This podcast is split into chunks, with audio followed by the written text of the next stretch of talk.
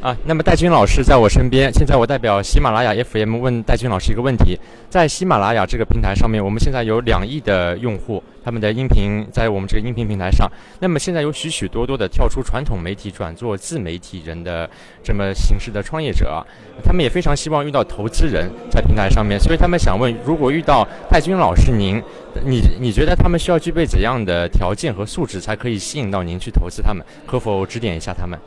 嗯。我呃认识很多在喜马拉雅上面做自媒体的朋友，呃，包括我身边的好朋友像杨越啊，他们都是非常资深的电台电台的这些人，他们已经不需要我来投资了，因为做的很专业，有很多人愿意把钱投过去，所以对我们来说，如果有一天要做投资，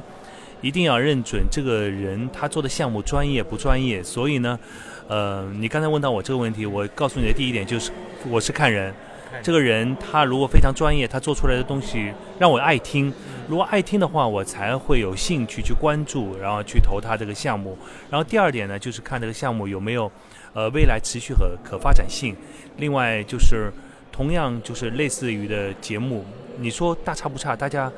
都差不多。做音乐，你做西洋音乐，我做餐厅音乐，我做比如说呃睡眠音乐。这每一种它都有自己的一个定位，如果做到极致的话，这个项目一定是会有人投的。但是如果我做的很泛泛，我说我什么都能做，而且我做的很广泛，最后这个项目可能什么人都不会去投。所以呢，一定是你要做一个项目，做的是在你的行业里面是顶尖的。这样的一个项目才会有更多的投资人来关注你，包括说，比如说你做的是小孩的，如果说我这个投资人他自己有小孩的，他就会觉得，哎，为了我孩子，我也要投你这个项目，而且我希望我投更多钱，你把这个项目做得更好。那如果我是关注我爹妈身体健康的，那你做的是一个健康类的节目，呃，喜马拉雅也有很多类似这样的节目，但是如果你做的是最有权威、最极致的，那我也愿意投。所以呢，对我来说。能够投这个项目一定是两点，一点是看这个创作人他专不专业，第二这个节目的极致性够不够。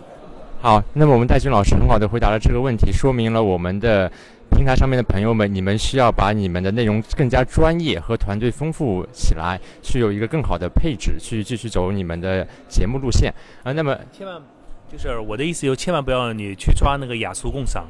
觉得我什么都能抓得到，但最后的环，最后的结果就好像拿筛子你去盛水一样，什么都漏了。说明了还是要一个专业性。那么我们在平台上面也有许多戴军老师的粉丝，因为您成名已经很多年了，在平台上面有两亿人的人可能能听到您的声音，你想对他们说点什么呢？打个招呼吧。嗨，大家好，我是戴军。以前呢，大家可能对我的印象就是一个歌手，慢慢转型做了一个主持人。那今天呢，非常高兴能够参参加我们的创新者大会。我作为一个明星的 VC star 来到这里，跟大家一起来分享投资方面的一些经验。那我希望呢，在我们的喜马拉雅上面有更多有为的创新者，你们的项目能够得到更多的。投资人的青睐，我也希望我能够投到某一个栏目，能够一起合作，做出一番新天地来。好的，再次代表我们的粉丝一起感谢戴军老师，谢谢您这次访谈。